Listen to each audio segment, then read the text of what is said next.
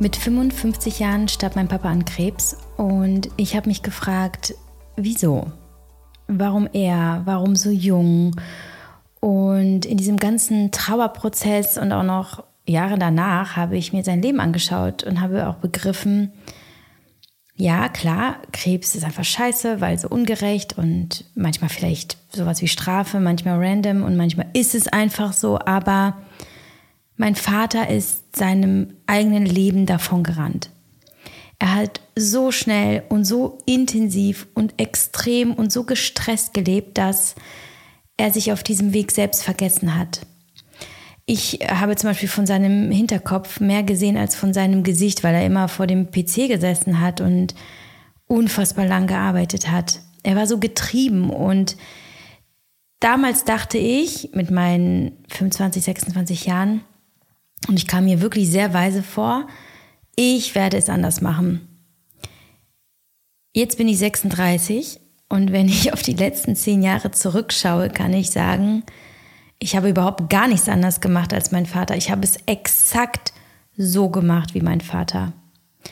Und ich glaube, ich musste wohl erst am eigenen Leib spüren, wie es sich anfühlt, wenn der Körper mich ausbremst damit nicht erst die Seele stirbt und dann vielleicht auch bald der Körper.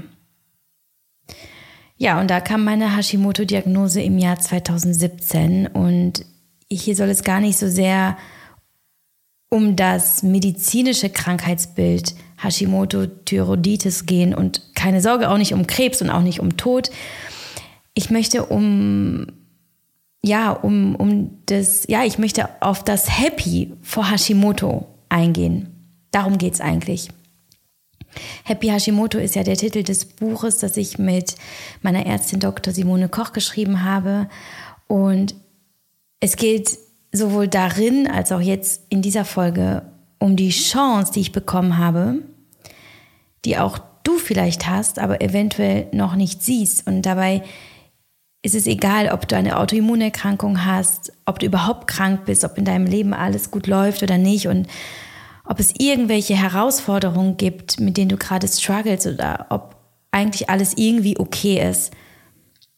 Die Message, und ich möchte das heute irgendwie vertiefen, so gut ich kann, ähm, ist, es gibt in nahezu allem, was dir in deinem Leben widerfährt, eine Message. Auch, ja, und das ist das, was wir oft nicht wahrnehmen wollen und was uns vielleicht auch erschreckt manchmal, auch in den schwierigen Herausforderungen, auch in den unschönen Dingen im Leben. Wir können in allem eine Chance finden. Und deswegen lade ich dich ein, diese Folge zu hören, egal wo du gerade stehst und ja, das eine oder andere mitzunehmen für dich aus diesen Gedanken, die ich habe zu diesem, ja, zu diesen Chancen in den herausfordernden und belastenden Themen und Situationen in unserem Leben. Ganz viel Spaß dabei. Sponsor der heutigen Folge ist Deep Nature, der Nahrungsergänzungsmittelhersteller, dem ich seit vielen Jahren mit meinem CBD-Konsum vertraue. Nach meiner Hashimoto-Diagnose 2017 habe ich nämlich dank meiner Ärztin CBD und generell Hanfprodukte als natürliche gesundheitsfördernde Supplements entdeckt. Und sie helfen mir enorm, mein System in die regenerative Entspannung zu bringen, mich wohlzufühlen und so auch langfristig Entzündungen zu reduzieren. Nachdem ich jahrelang das klassische CBD-Öl eingenommen habe, teste ich seit geraumer Zeit zusätzlich ein neues Produkt, nämlich das Medihemp Bio Mundspray Gut drauf mit CBG aus chemischer Sicht quasi die Mutter aller Cannabinoide, das konzentrationsfördernd, fokussierend, entzündungshemmend für Magen, Darm und Rachen wirkt außerdem stressreduktiv, antiviral, antibakteriell und es ist gut für Haare, Haut und Gelenke. Außerdem enthalten Hanfsamenöl, das sehr reich an den Omega-3-Fettsäuren 3, 6 und 9 ist. Die ungesättigten Fettsäuren sind im Hanfsamenöl in einem idealen Verhältnis und haben dadurch eine hohe Bioverfügbarkeit. Sie tragen zu der Produktion von Hormonen bei, regulieren Blutfettwerte, unterstützen die Eiweißsynthese, den Zellstoffwechsel, das Immunsystem, Herz, Kreislaufsystem und vieles mehr. Im Gut drauf Spray enthalten sind darüber hinaus der Extrakt der Passionsblume und die afrikanische Schwarzbohne, womit viele weitere körperliche und psychische Disbalancen wie zum Beispiel Schlafprobleme ausgeglichen werden können. Die Wirkweisen der Inhaltsstoffe sind übrigens durch unzählige Studien gut belegt uraltes überliefertes Wissen und eigene Erfahrungen und Anwendungen. Ich weise nur immer gerne darauf hin, beim Kauf ausschließlich auf hochwertige Hersteller und Produkte zu achten, denn es geht nicht nur um das Was, sondern auch das Wie. Bei Deep Nature kannst du von bester Bioqualität ausgehen, denn in puncto Hanf und Heilkräuter sind die Menschen in dem Unternehmen leidenschaftliche Experten, die die meisten Herstellungsprozesse noch immer von Hand machen.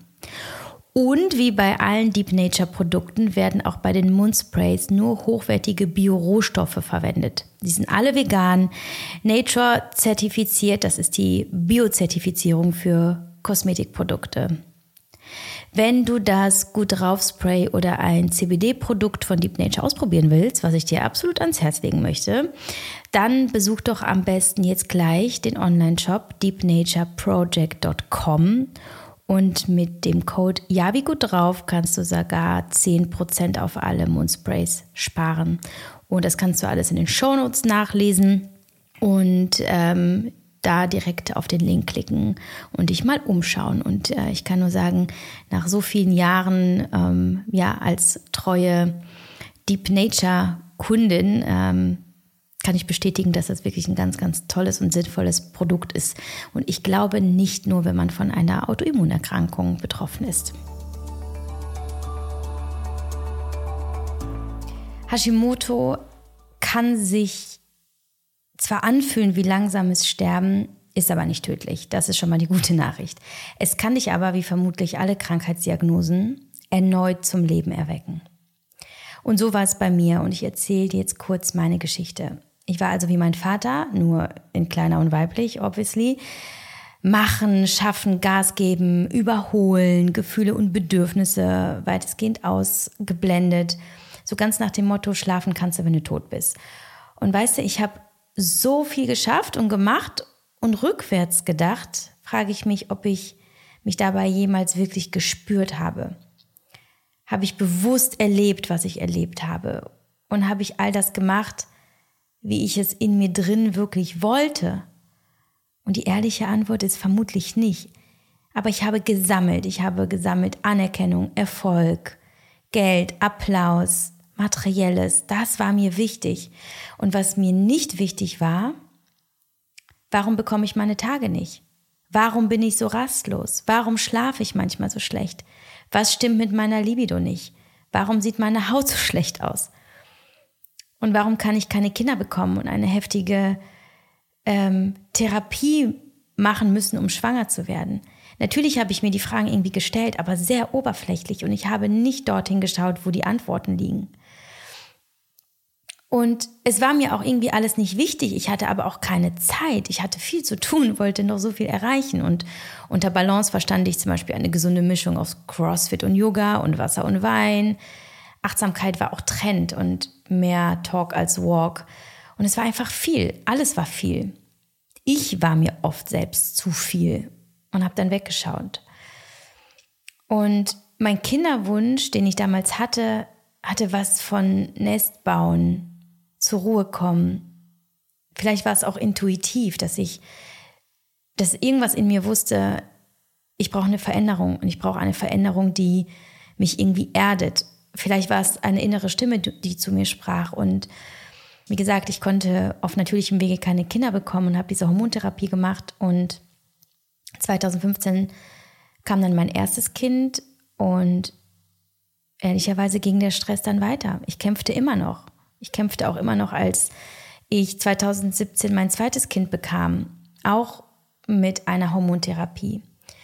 Und ich arbeitete zu diesem Zeitpunkt, als mein zweites Kind geboren wurde oder beziehungsweise kurz vorher, aber nach der Geburt äh, definitiv nochmal intensiver weiter an meinem ersten Buch meiner Autobiografie, bis es weh tut. Und ich wurde zwar vor der Geburt fertig, mein Verlag sah es aber anders und schickte mir drei Tage nach der Geburt mein Manuskript zurück und alles war nahezu rot. Sie sagten, ähm, dass sie nicht fühlen, was ich da sage in diesem Buch. Und ich ging mit diesem Säugling in der Trage und einem zweijährigen Toddler an der Hand in die Überarbeitung.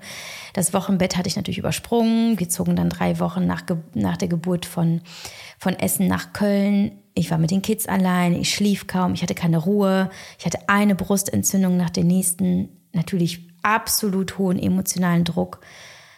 Und ich war innerlich so aufgewühlt und so disconnected ähm, und nach Manuskriptabgabe zwei Monate später, also auch zwei Monate nach der Geburt, ging ich zum Arzt, weil ich dachte, ich wäre depressiv.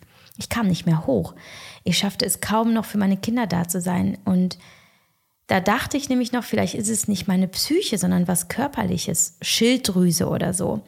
Denn ich hatte in meinen Schwangerschaften schon Unterfunktionen und aus Zeitgründen auch die postnatale Untersuchung bei meiner Gynäkologin geskippt und das war so, so dieser Gedanke, den ich hatte, wenn es nichts Psychisches wirklich ist, dann ist es vielleicht was Körperliches wie die Schilddrüse.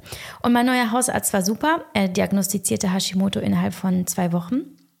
Und ich war froh, dass wir etwas wussten ähm, und dass es nicht meine Psyche war, denn ich hatte mit 25 ja schon Depressionen gehabt und war selbst mit Antidepressiva hilflos. Und ja, die Therapie begann. Sie war äh, klassisch, also konventionell mit Schilddrüsenmedikamenten, Hormonen, ähm, mit dem Fokus auf der Schilddrüse.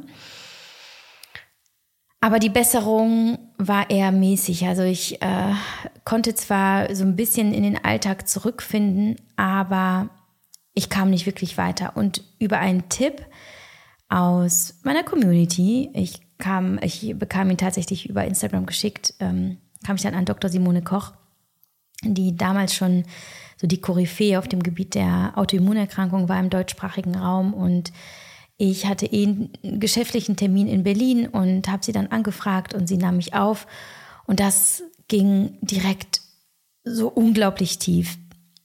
Simone stellte mir Fragen, die mir bislang noch kein Schulmediziner gestellt hatte, über meine Kindheit und so, über Essgewohnheiten, mein aktuelles Leben. Und dann drehte sie mich komplett auf links und dann bekam ich auch den ersten Therapieplan und auf dem standen zum Beispiel weniger Stress, weniger Sport. Ich müsste abstillen, weil ich wirklich äh, nonstop gestillt habe, auch nachts. Und das stellte selbstverständlich eine enorme Belastung für meinen Körper dar. Und ich tastete mich so ein bisschen an diese Maßnahmen heran, auch an die Ernährungsumstellung im Rahmen der Therapie, aber es war echt schwer. Es war echt schwer. Doch ich habe mich gefragt, was kann ich denn heute anders machen? Und was kann ich anders machen als mein Vater damals? Aber vor allem anders als ich damals. Wenn mein bisheriger Weg mich hierhin geführt hat, welche Richtung sollte ich dann jetzt einschlagen, um wirklich eine Lösung zu finden, um das Problem nicht dort lösen zu wollen, wo es entstanden ist, sondern oder in dem Moment, wo es entstanden ist und eben nicht an der Oberfläche, sondern viel, viel tiefer, um wirklich gesund, vielleicht sogar erstmals in meinem Leben gesund zu sein. Und man muss dazu wissen, dass Hashimoto ja keine reine Schilddrüsenerkrankung ist, sondern es ist eine systemische Erkrankung des ganzen Körpers mit Auswirkungen auf verschiedene Regionen, die weit über das betroffene Organ hinausgehen. Also das betroffene Organ ist die Schilddrüse. Der ja, Körper versteht sie als Fremdkörper und greift sie an. Und daher auch dieses Autoimmun. Also Autoimmun ist im Grunde genommen nichts, als, nichts anderes als Widerstand der Körper gegen sich selbst. Und ich würde so weit gehen zu sagen, du gegen dich selbst, wenn du so willst. Und nein, das ist überhaupt kein Hokuspokus und ich will auch gar nicht sagen, dass wenn du Hashimoto hast, dass du alles falsch gemacht hast und an allem schuld bist. Denn zum Beispiel als Frau bist du grundsätzlich schon mal häufiger betroffen. Und du bist im heutigen Zeitalter grundsätzlich häufiger betroffen, weil es heute mehr Autoimmunerkrankungen gibt als noch vor Jahren. Und wie gesagt, mehr Frauen sind betroffen. Und ja, sogar die Genetik spielt zu 20 bis 30 Prozent eine Rolle.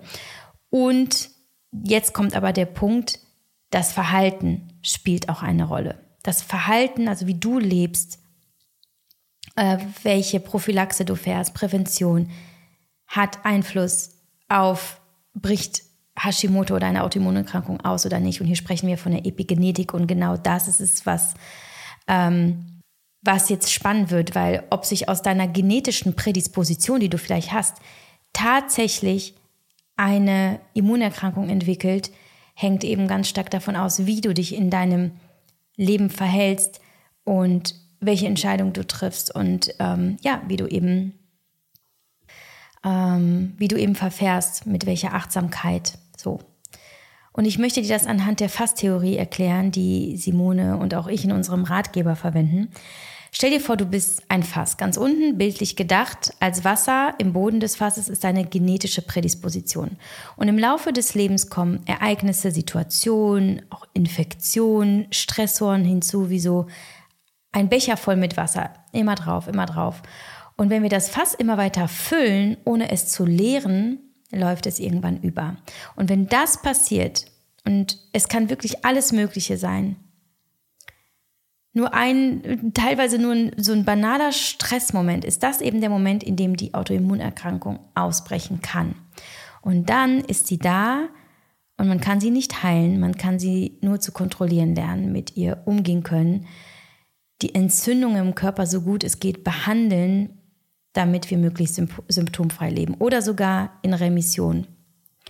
Was mir gelungen ist, ungefähr eineinhalb Jahre nach, ähm, nach der Diagnose, was eigentlich bedeutet, dass die Antikörper der Hashimoto nicht mehr nachweisbar sind. Sie sind also die, die, die, äh, die Autoimmunerkrankung ist im Körper, du kannst sie gar nicht mehr loswerden, aber du spürst die Auswirkungen nicht. So, und was können also diese Stressoren sein? Es kann sein, dass es emotionaler oder körperlicher Stress ist, es kann eine chronische akute Infektion sein, Toxine, Nahrungsmittelunverträglichen, hormonelle äh, Schwankungen und wie zum Beispiel bei mir mit der Schwangerschaft. Bei mir ist es eben nach der Schwangerschaft ausgebrochen, aber in einem Moment, wo ich äh, wirklich an einem Punkt in meinem Leben stand, wo ich maßlos überfordert war mit all diesen Themen, ne? mit dem Buch, mit dem Kleinkind, das ich ja noch hatte, dass ich diesen Umzug hatte und naja, und letztlich hatte ich gerade ein Kind geboren. Ne? Also es hat schon seinen Grund, warum es sowas wie ein Wochenbett gibt.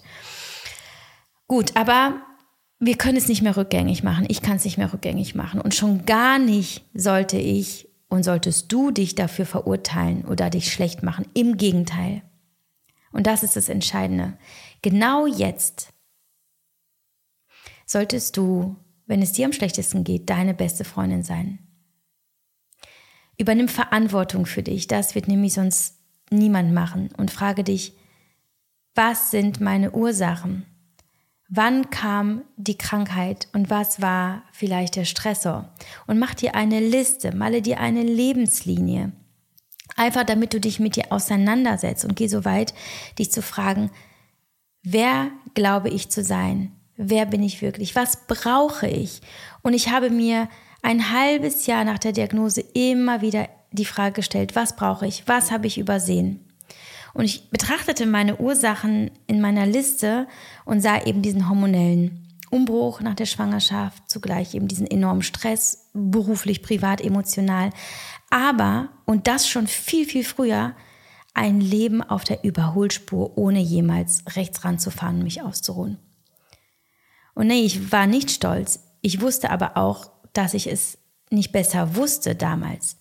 Aber jetzt weiß ich es besser und jetzt kann ich es anders tun. Und zwar mit dem Bewusstsein für mich, für meine Geschichte, meine Entscheidung, die ich traf und heute noch treffe, für meine Muster, meine Ängste, meine Traumata und ich öffnete damit eine Tür zu einer Welt, die ich nicht kannte. Irgendwie fremd und doch so vertraut und wie wenn man nach sehr langer Zeit in seinen Heimatort zurückkehrt. Und ich begann mit mir zu sprechen. Ich begann mir zuzuhören. Ich begann Freundschaft mit mir zu schließen. Gut zu mir zu sein, auch dann, wenn ich glaubte, es nicht zu verdienen und mich eben auch dann zu mögen, wenn nichts so lief, wie ich es wollte. Ich begann Zeit mit mir zu verbringen ähm, und auch für mich zu applaudieren, ganz wichtig. Mein Fan zu sein und für mich zu applaudieren, auch wenn es niemand anders tat. Und vor allem das war auch so krass, weil das, ich habe es früher nie gemacht, aber ich begann mich auch einfach in der Ruhe und in der Stille zu genießen und dann auch zu wissen, ich muss wirklich nichts. Und schon gar nicht muss ich irgendwas beweisen. Zum Beispiel, dass ich gut genug bin oder noch viel besser werden muss, um geliebt zu werden. Dass ich überhaupt irgendwas tun muss, um geliebt zu werden. Weil das war nämlich all diese Jahre früher, waren das die Gründe eben, warum ich so viel tat, warum ich so rastlos war, warum ich immer mehr und höher und weiter wollte.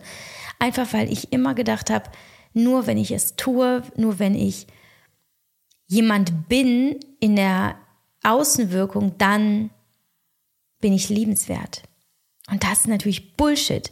Und das habe ich auch gemerkt. Am Wochenende hatte ich äh, Besuch von einer Freundin mit ihrem äh, neugeborenen Baby. Und ich habe das so angeschaut und habe dann gesagt, es ist so unfassbar und so schön. Das Baby hat noch nichts gemacht. es ist nur auf die Welt gekommen und wird so unendlich geliebt und bewundert, weil wir, wir saßen die ganze Zeit über diesem Baby und haben einfach nur gegrinst und es gestreichelt und uns erfreut. Und genau das ist es doch. Wir müssen nichts tun, um geliebt zu werden. Und in diesem Rahmen, als es so wirklich Klick machte bei mir, lernte ich, dass Entspannung oder Stressreduktion, was ja letztlich das Wichtigste war an dieser Stelle in, in, in meinem Leben, weil, wie gesagt, ich hatte es nicht und dann kam Hashimoto und hast eine Autoimmunerkrankung, ist das Wichtigste, dass du Stress reduzierst und dass du wirklich mal in die Entspannung gehst, um auch Entzündungen zu reduzieren. Ich lernte also, dass Entspannung nicht nur der monatliche Saunabesuch ist, ne, sondern auch manchmal drei tiefe Atemzüge jede Stunde oder ein Nein, ja, ein Nein als ganzer Satz und als guter Satz. Oder auch, dass es bedeutet, Termine zu verschieben und sich nicht dafür zu hassen, dass, dass sie nicht klappen oder dass man nicht funktioniert. Oder auch ein dreckiges Haus, ja. Und ich machte dann all das, wovon ich mein Leben lang weglief. Ich meditierte, ich schrieb Journal, ich hörte zum Beispiel auch auf als, ähm, hörte auf, als Fitnesstrainerin zu arbeiten, um wegzugehen von all dem, was mich so trieb, um auch einfach meinem Körper Ruhe zu geben. Ich machte mehr Yoga als Krafttraining. Ja, das sind so diese oberflächlichen Maßnahmen, die so obvious sind. Ne? So, okay, alles klar. Also einfach weniger Highspeed. Und zum Beispiel auch, dass ich so gut ich gegen Hashimoto-konform aß, wie das aussieht, das kannst du sicherlich in der einen oder anderen Podcast-Folge hier bei Meditieren leicht gemacht nachhören oder einfach in unserem Happy Hashimoto-Ratgeber nachlesen. Aber eben alles so, also all diese Maßnahmen nur so und nur in diesem Maße, dass ich mir nicht alles nahm, was mir Spaß machte. Also, dass ich wirklich lernte, die Balance zu finden aus, ich sag mal, einer gewissen krankheitsbedingten oder ähm, therapiekonform Restriktion und purem Hedonismus. Ja, und nach etwas mehr als einem Jahr, fast anderthalb Jahren, war ich dann wirklich in Remission, das habe ich ja schon gesagt. Und ist es denn einfach so gewesen, einfach nur über diese Maßnahmen, nur über dieses bewusste, achtsame Leben und den Verzicht auf Gluten? Nein, also anfangs habe ich Thyroxin genommen, mit äh, der Therapie von Simone dann ein Schilddrüsenextrakt, also ein Schweinehormon. Die Medikamente setzte ich also erst nach anderthalb Jahren ab und regulierte dann alles über meinen Lifestyle und äh, mein, meine Entscheidung und wie ich eben durchs Leben ging und, und so. Aber wichtig ist zu verstehen, es ist wirklich egal, wie du behandelst an einer gewissen Stelle, vor allem wenn du akut erkrankt bist, ob du Tabletten nimmst oder nicht Hauptsache, es funktioniert für dich und jetzt auch übertragen auf eine andere Situation, eben wenn du zum Beispiel keine äh, Autoimmunerkrankung hast oder überhaupt nicht krank bist oder eben jetzt Mühe hast, es äh, auf dich zu beziehen. Egal, wo du gerade stehst, mit welchen Themen und Problemen, was gerade für dich funktioniert, ist gut. Es ist so wichtig, uns manchmal einfach diesen Druck nur von den Schultern zu nehmen irgendeine nachhaltig, langfristig gute Lösung zu finden, sondern manchmal geht es nur darum, dich in diesem Moment zu entlasten. Und da ist man aber nicht, dass du wegläufst vor äh, wirklich wichtigen Veränderungen in deinem Leben, die manchmal bedeuten, dass sie ja, dass sie durch eine schwierige Entscheidung eingeleitet werden und wo du durchgehen musst und wo du standhaft bleiben musst und so. Aber ähm, ja, das ist halt eben zwischendurch eine Pause für dich gibt und dass du dann in dieser Pause machst, was dir gut tut.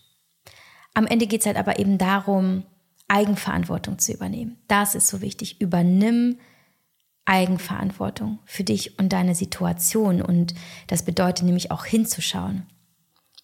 Und es bedeutet im, im Zweifel jahrelang auf der Suche zu sein, zu experimentieren, aber auch zu wissen, dass es manchmal dauert, wie ein Marathon ist. Und Hashimoto zum Beispiel hat sich vielleicht ein Leben lang aufgebaut. So war es bei mir, ja. Also ich habe viele Jahre quasi in mein, in mein, in mein Fass Wasser gekippt.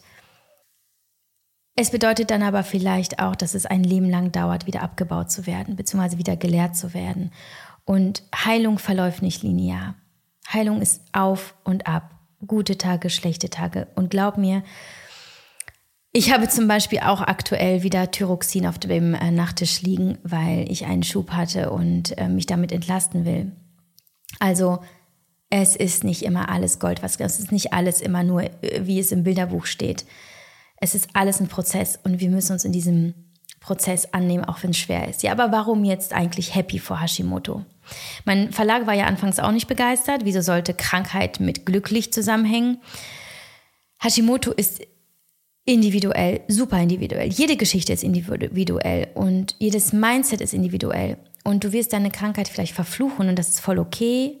Ich habe mich bloß entschieden, es nicht zu tun. Und die Chance dahinter für mich zu sehen, mich zu fragen, was meinem Körper in den 30 Jahren eigentlich gefehlt hat. Und wo meine Seele noch heilen durfte, wonach sie ruft. Und dank Hashimoto genieße ich heute die guten Tage noch viel mehr, als ich es damals konnte. Ich liebe mich an den schlechten Tagen. Ich kann Pause machen. Ich bin fitter, konzentrierter, produktiver, aber keine Maschine mehr, sondern eben weil ich so viel Ruhe, weil ich freizeitorientiert geworden bin, weil ich prozessorientiert bin und nicht mehr zielorientiert. Dank Hashimoto bin ich auch einfach Mensch und begrüße alle Gefühle. Ich lebe sie aus, ich staue nichts mehr an, alles darf fließen und alles darf sein und ich arbeite mit ihnen. Und über die Einstellung der Schilddrüsenhormone zum Beispiel habe ich auch meine Sexualhormone ins Gleichgewicht gebracht. Wenn ich wollte, könnte ich heute zum Beispiel auf natürlichem Wege Kinder bekommen. Ja, es ist absolut abgefahren. Ich habe mit 32 das erste Mal meine Tage bekommen ungefähr ein Jahr nach der Hashimoto-Diagnose und über die eben Regulation meiner Hormone und weil ich hingeschaut habe. Und ich habe heute einen regulären, wunderschönen Zyklus und meine Libido ist on fire. Meine Haut ist so viel besser. Ich bleibe schlank, ohne Diäten zu machen. Ich habe kein emotionales Essen mehr, weil ich mich eben gefragt habe, wo kommt das eigentlich her? Ich habe in dem Sinne auch gar kein Binge-Eating mehr, weil ich verstanden habe, wo die Ursachen für all diese Symptome und all diese Krankheitsbilder, die ich hatte, ähm, wo die sind. Und ich habe sie beleuchtet und mich einfach ehrlich mit mir auseinandergesetzt. Und das Wichtigste ist aber, ich fühle mich.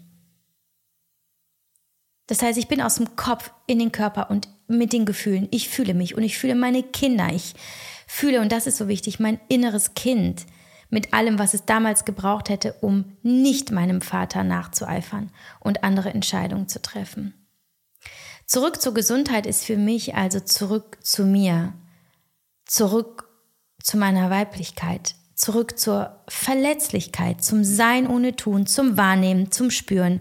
Und ich will, wirklich, das ist mir so wichtig zu sagen, ich will nichts beschönigen. Einige Tage sind hart und Hashimoto ist oft hart und Erleben ist hart. Aber, und das ist der Punkt, ohne diese Diagnose hätte ich in diesem dauerhaften Highspeed so viel verpasst in meinem Leben. Und damit meine ich nicht berufliche Chancen oder Events. Ich meine damit Momente, Gefühle. Ich meine damit ganzheitliche Heilung, die weit über die systemische Erkrankung hinausgeht. Und ich hätte auch verpasst, dass das Leben eben das ist, mal hart, mal gut und dass es eben dazugehört, dass es beide Seiten gibt. Und je schneller wir aufhören, in Schwarz-Weiß zu kategorisieren, desto weniger sind wir im Widerstand. Und denk dran, Autoimmun bedeutet Widerstand, Widerstand gegen dich selbst. Also entferne dich von dem Schwarz-Weiß-Denken, entferne dich von der Härte zu dir selbst, damit du die Leichtigkeit über die Auflösung des Widerstands in dein Leben holst. Und eine Erkrankung wie Hashimoto zum Beispiel kann uns für alles sensibilisieren.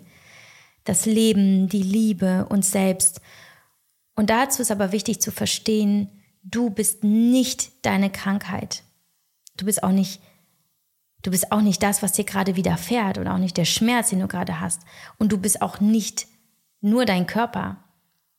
Und Hashimoto kann eben deine Chance sein oder irgendeine andere ähm, Belastung, eine andere Erkrankung, ein anderer Schicksalsschlag. Kann deine Chance sein, herauszufinden, wie du dieses Leben maximal gut leben kannst.